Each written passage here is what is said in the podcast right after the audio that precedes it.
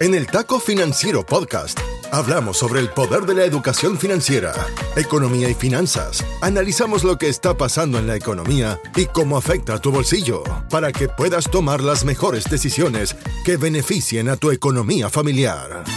Prepárate, porque todo esto y mucho más escucharás solo aquí, en el Taco Financiero Podcast, junto al economista Enrique Castro, el mejor podcast en español sobre economía y finanzas. Bienvenidos. Hoy es lunes 27 de junio y esta semana en el podcast te traemos una de las noticias más negativas para la salud de las mujeres en Estados Unidos, el fin del aborto legal. Y como en este podcast creemos que todo evento tiene su lado económico, te vamos a platicar cómo impacta esto a la economía de las mujeres. Como segundo taco te vamos a platicar sobre el estado de los pequeños y medianos negocios en esta era post pandemia en la que nos encontramos. No solo en Estados Unidos, sino en el continente americano. Y qué lecciones nos deja esta experiencia de los últimos dos años. Antes de comenzar, si estás pensando en comprar casa, quizá te convenga comparar tus opciones y esperarte un poquito más rentando ese departamento. Y es que de acuerdo con un reporte de Real Estate Consulting que calcula los costos típicos entre comprar una casa, incluyendo impuestos, down payment, seguro, mantenimiento, versus la opción de rentar y los gastos asociados a rentar, y encontraron que actualmente comprar casa te cuesta 839 dólares más al mes que la opción de rentar. Esta es la diferencia más alta entre las dos opciones en más de 20 años. Y es que a pesar de que las rentas estén subiendo también, porque las rentas nos están quedando fijas, el costo de tener casa parece estar subiendo todavía más, con el valor de las casas y la subida en tasas de interés. En ciudades como Austin y Miami es 30% más caro comprar que rentar, pero en ciudades como Denver o Raleigh puede ser casi de 40%. Así que ya sabes, por si quieres cumplir ese sueño americano, vele ahorrando un poquito más porque las tasas de interés para hipotecas no van a regresar al 3% que vimos en la pandemia. También, en una señal de que le preocupa el resultado de las elecciones en noviembre, el presidente Biden salió a pedirle al Congreso que suspenda los impuestos a la gasolina y diésel por tres meses, para ayudar a que no paguemos tanto al echarle gas a la troca, y le pidió a los estados que suspendan sus impuestos locales también. Se estima que esto bajaría por lo menos 18 centavos el galón el precio que pagamos al cargar gas, pero creemos que es una mala política económica. En primera, las empresas de energía pueden decidir no bajar los precios y quedarse con esos 18 centavos como profits. Y en segunda, porque como diría cualquier economista, si baja el precio, sube la cantidad demandada en una de las épocas de mayor consumo en el año. Hemos criticado la misma decisión por parte de gobiernos como México y creemos que esto no resuelve el problema de fondo y hace además que el gobierno deje de recibir esos dineros por impuestos. Algo muy malo cuando cada día el país endeuda más porque gasta más de lo que tiene de ingresos. Ahora sí, vamos con las historias de la semana. El Taco Financiero Podcast está en Internet. En Instagram, Facebook, Twitter y TikTok. Encuéntranos como arroba taco financiero o visita nuestra web tacofinanciero.com. Encuentra más data sobre contenidos, entrevistas y mucho más. Mantente en línea y siempre actualizado. tacofinanciero.com. Una idea del economista Enrique Castro. Finalmente pasó.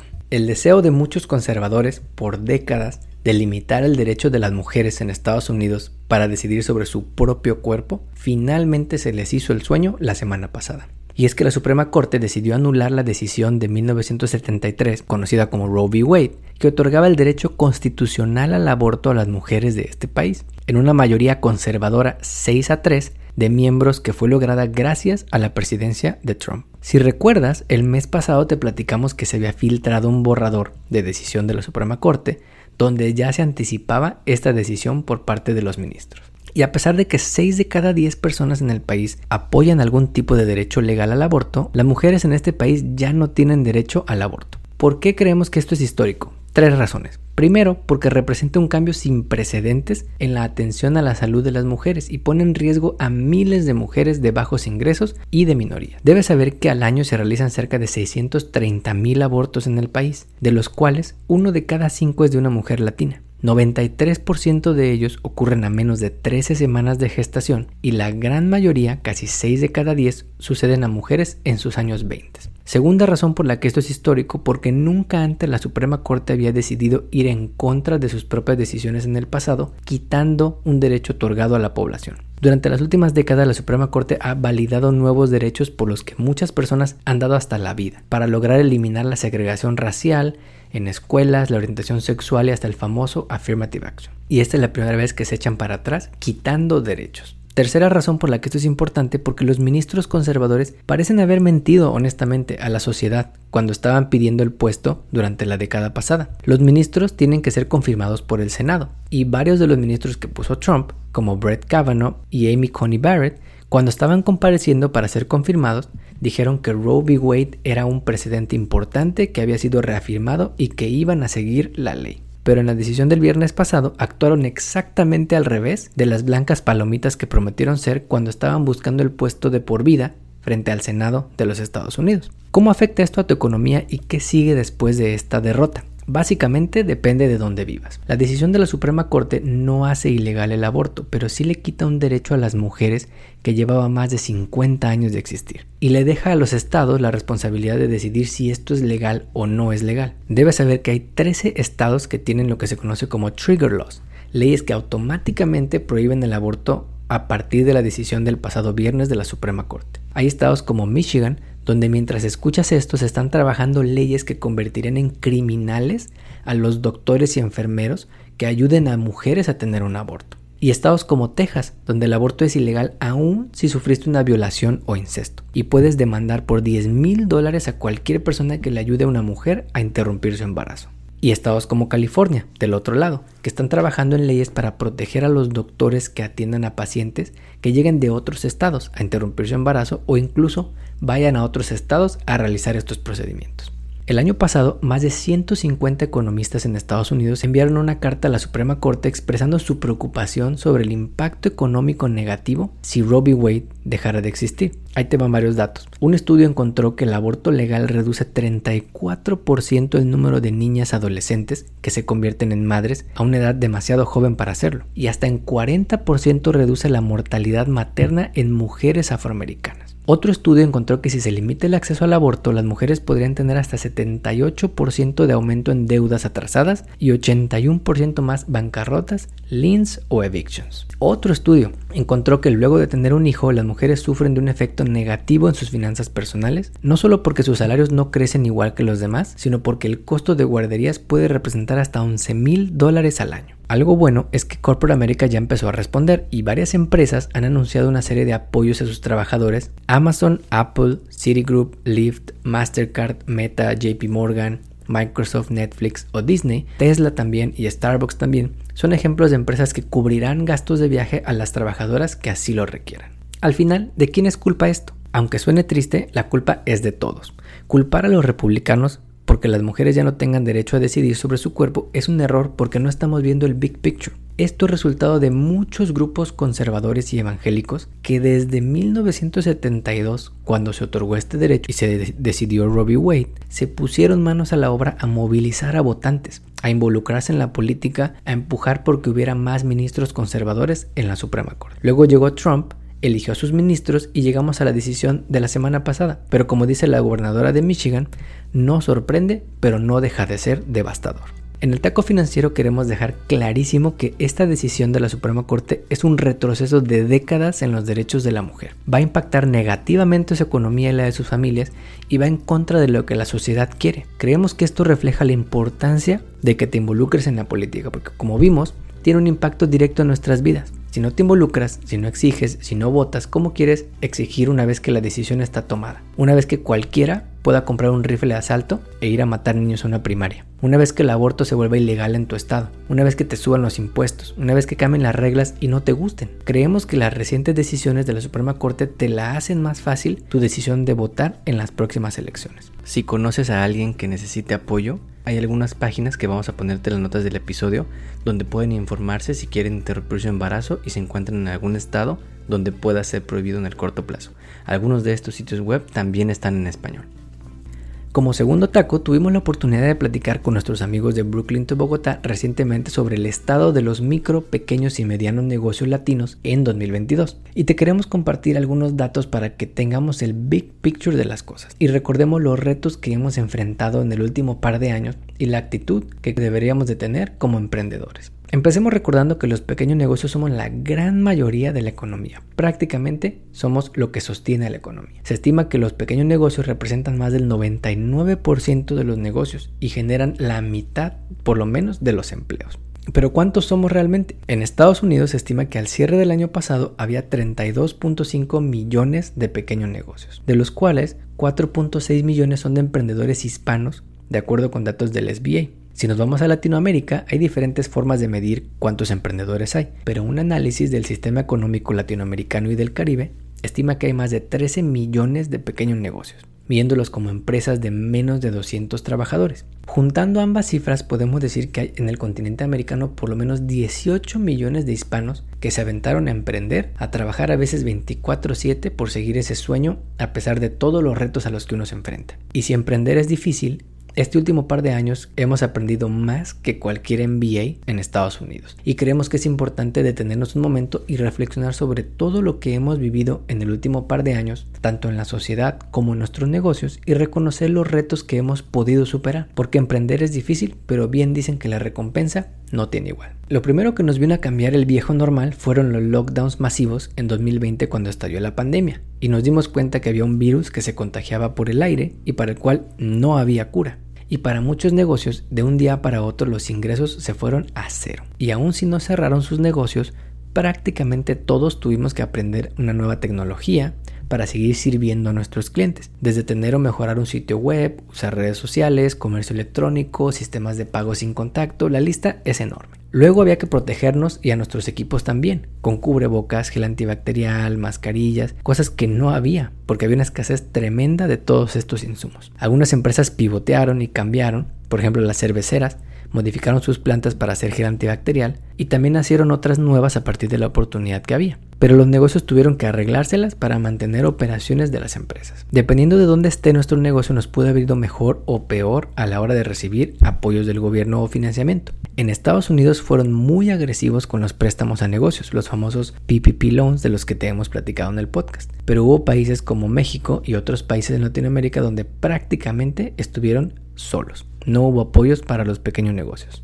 Muchos de ellos tuvieron que tomar decisiones bien difíciles, tuvieron que correr gente, tuvieron que reducir gastos y dejar ir a personas valiosas porque si no el negocio podía quebrar. Luego algunas regiones empezaron a reabrir, vimos en Estados Unidos como desde verano ya Texas quería ser el estado más abierto solo para ver una segunda ola de COVID que hizo que todos nos volviéramos a espantar.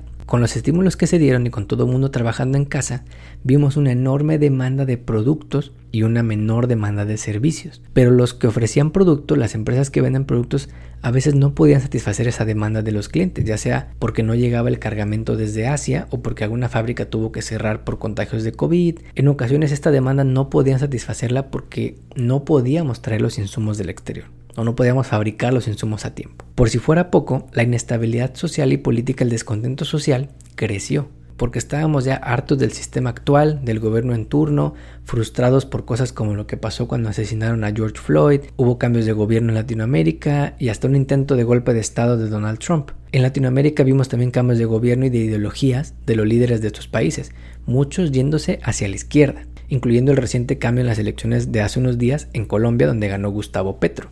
Luego ya teníamos una vacuna para el COVID y la esperanza de que poco a poco fuéramos reabriendo y saliendo de la crisis, pero el acceso a las vacunas fue muy desigual. Estados Unidos acaparó las vacunas y eso impidió a muchos países en Latinoamérica poder reabrir sus economías. Y nuevamente los emprendedores tuvieron que buscar la forma de seguir sirviendo a sus clientes y mantener a flote nuestros negocios. Por si eso fuera poco, desde el 2021 estamos viendo una inflación terrible. No le había tocado a mi generación ver una inflación tan alta principalmente por el desbalance entre oferta y demanda y los problemas en la cadena de suministro. En países como Estados Unidos la inflación es la más alta en 40 años. Y a pesar de que 8.6% de inflación suena mucho, los que nos escuchan en otros países como Argentina o Venezuela ya quisieran tener sus niveles de inflación. Argentina anda arriba del 50% y Venezuela lleva años con hiperinflación. Y también los negocios han tenido que reaccionar Muchos quizá tuvimos que subir nuestros precios porque los insumos que teníamos que comprar estaban más caros. Muchos tuvimos que subir tal vez el salario de los trabajadores para poder quedarnos con buen talento o quizá buscar un mejor proveedor porque el actual ya estaba muy caro. Como si no fuera suficiente, la guerra entre Rusia y Ucrania afectó no solo a Europa sino a todo el mundo porque los precios de los energéticos y productos agrícolas se fueron a los cielos por el papel que juegan estos países en estas industrias. Y aquí también tuvimos que reaccionar. Quizás si teníamos clientes o proveedores o empleados en Ucrania, pues hubo que traerlos, hubo que cambiar de proveedores, hubo que ayudar de alguna forma. Incluso salirse. Empresas gigantes como McDonald's y Starbucks incluso decidieron salirse por completo de Rusia. Actualmente estamos viendo las tasas de interés subir en todos lados, te hemos platicado de lo que pasa en Estados Unidos, pero casi en todo el mundo las tasas están subiendo también. Y además un creciente riesgo de recesión económica. La gente se está poniendo un poco nerviosa, un poco ansiosa y muchos tal vez quieran poner en pausa planes de expansión, las empresas ya no están contratando, se estima que podría subir un poco el desempleo y la recesión económica se estima que es casi un hecho en los próximos 12 a 18 meses en Estados Unidos. En todo este camino, la CEPAL estima que 2.7 millones de negocios tuvieron que cerrar en Latinoamérica. Y detrás de esto hay muchas historias de frustración y sueños de la gente que quizá no pudo cumplir porque tuvo que cerrar sus puertas. Pero siempre hay un lado positivo. A pesar de toda esta lista de retos, de problemas, de eventos inesperados, muchos negocios siguen trabajando muy duro para mantener y crecer sus empresas. Y mucho de eso ha sido gracias a que nos pudimos adaptar al cambio. Y creo que esa es una condición necesaria para poder crecer nuestros negocios, ser abiertos al cambio y tener siempre una actitud de seguir aprendiendo y creciendo. En el taco financiero creemos que lo único seguro en la vida, en la economía y en nuestros negocios es el cambio. Y depende de nosotros cómo usamos ese cambio y cómo reaccionamos a ese cambio. Luego de recordar todo lo que nos pasó en los últimos dos años, sería ingenuo pensar que todo va a ir bien en el futuro. Van a seguir sucediendo cosas que nos pueden afectar. Una nueva guerra, crisis económica, cambio climático, cambios de gobierno, otra pandemia, mil cosas. Por eso hay que entender que siempre va a haber cosas que están fuera de nuestro control y va a haber cosas que están también dentro de nuestro control. Y lo importante es cómo reaccionamos ante lo que nos pasa. Por ejemplo, una pandemia global que cerró nuestras puertas por un mes y que hizo que no pudiéramos vender está fuera de nuestro control.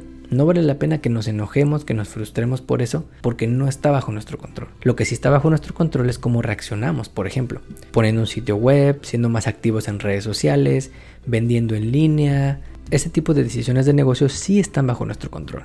Como dice una frase famosa en la filosofía del estoicismo, lo que importa no es lo que nos pase, sino cómo reaccionamos ante ello. Hasta aquí llegamos por hoy. Nos despedimos hasta la próxima emisión de El Taco Financiero Podcast, junto al economista Enrique Castro. Todo sobre educación financiera para mejorar tu economía personal y lograr todas tus metas financieras. No olvides seguirnos en redes sociales para encontrar más novedades. En Instagram, Facebook, Twitter y TikTok, encuéntranos como arroba taco financiero o visita nuestra web tacofinanciero.com. Hasta pronto. El podcast que acabas de escuchar, El Taco Financiero, refleja la opinión exclusiva del presentador o sus entrevistados y no representa la opinión de patrocinadores o terceros. El podcast tiene el objetivo exclusivo de informar y no busca promocionar la compra de acciones de empresas en específico. Tampoco es un reporte de investigación y no representa consejo legal o financiero.